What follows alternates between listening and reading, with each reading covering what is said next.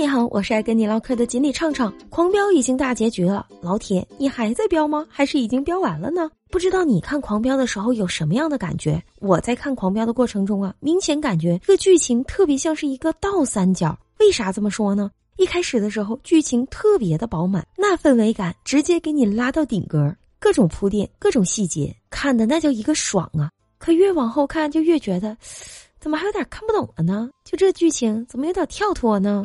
总共就三十九集，为了扳倒徐江，竟然播了十一集呀！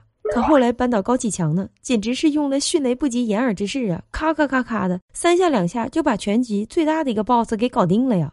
而且因为剧集的删减，造成了很多角色都特别的不饱满。就拿主角安心来说吧，张译演的也太好了，那确实也太帅了。但是吧，就安心这角色，他也不够招人爱。在整个狂飙当中，我们发现安心只有一个身份，那就是警察。他既不是谁的爸爸，也不是谁的儿子，更不是谁的丈夫，他只是一名警察。甚至在剧里面，他连家都没有。貌似他曾经是孟玉的男朋友，但是他在跟孟玉谈恋爱的过程当中，那哪叫谈恋爱呀？那简直就是案情再现呢！不管干啥事儿，他想到的全都是他的案子。据说呀，删减了很多安心和孟玉的剧情，其中呢，就有安心为救孟玉而拼命的桥段。就这个桥段，我感觉要加上这个剧情能丰满不老少呀。就按现在这个情况来看，我也没觉得这安心和孟玉有多么相爱，甚至我都感觉不到安心不太喜欢孟玉。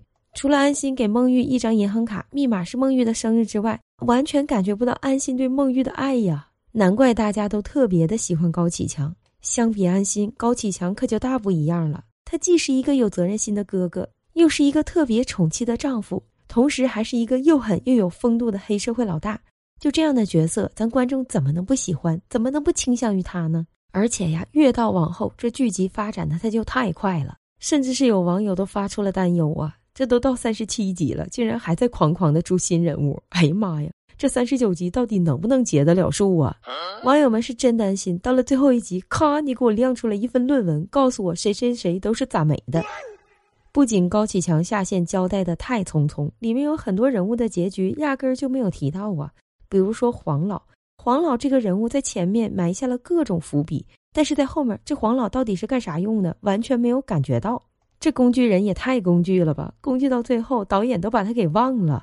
另外还有黄翠翠和录音笔，二十年都过去了，那个录音笔竟然还在，他为啥还在？在谁手里？咋回事？怎么被挖出来的？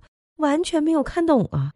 从三十集开始，每看一集，我都感觉，哎呀，我前面是不是溜号了？是不是又错过了什么？我怎么能这么不认真呢？就这段怎么又没看懂呢？就感觉吧，这部戏的前半段是在拍戏，而后半段呢，就是在只给，只是在讲故事，像是一篇流水账一样，哐哐哐哐的一下子全都倒给你了。